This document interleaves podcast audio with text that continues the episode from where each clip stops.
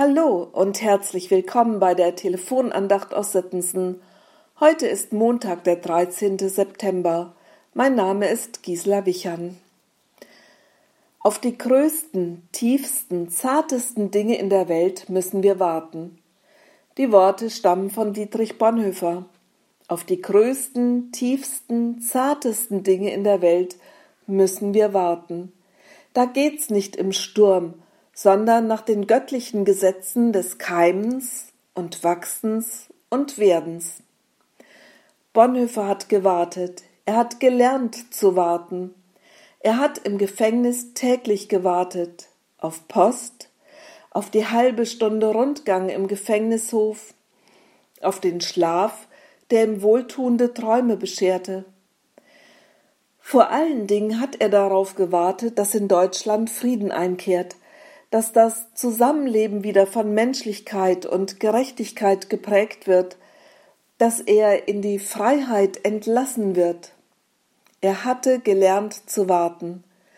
Seine Art zu warten hatte eine ganz besondere Qualität entwickelt. Er hatte tiefe Einsichten über das Warten gewonnen, so schreibt er einmal Warten kann nicht jeder, nicht der gesättigte, zufriedene und nicht der Respektlose.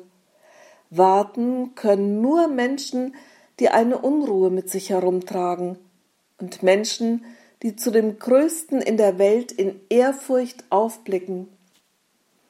Bonhoeffer wurde kurz vor Kriegsende hingerichtet. Hat er umsonst gewartet? Keineswegs. Das Warten hat seinen inneren Menschen auf wertvolle Weise geformt. Wie lange haben die Propheten Israels auf das Erscheinen des Messias gewartet? Wie sehr haben sie sich nach Frieden und Freiheit gesehnt? Sie haben gelernt zu warten. Der Prophet Jesaja hatte vor etwa 3000 Jahren die Vision, dass der Retter Israels kommen wird. Aber er sah auch, dass diesem Volk bis dahin noch vieles widerfahren wird. Jesaja vertraute Gott, er hatte gelernt, in dieser Zeit des Wartens Gottes Stimme zu hören. Und was er hörte, schrieb er nieder. Ich bin der Herr, der alles bewirkt, so lesen wir es in Kapitel 45 seines Buches. Träufelt ihr Himmel von oben und ihr Wolken regnet Gerechtigkeit. Die Erde tue sich auf und bringe Heil und Gerechtigkeit wachse mit auf. Ich, der Herr, erschaffe es.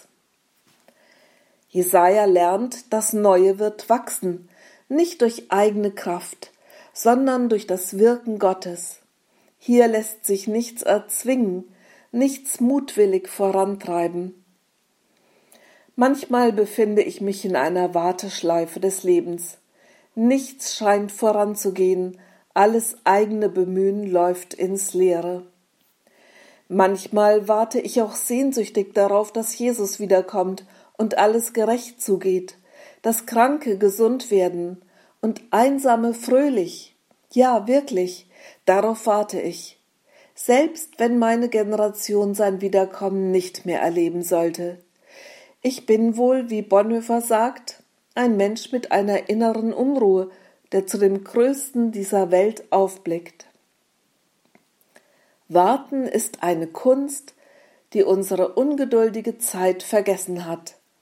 Auf die größten, tiefsten, zartesten Dinge in der Welt müssen wir warten. Da geht's nicht im Sturm, sondern nach den göttlichen Gesetzen des Keimens und Wachsens und Werdens worauf auch immer Sie zurzeit warten, es ist bei Gott in Arbeit. Es wird keimen und wachsen und werden.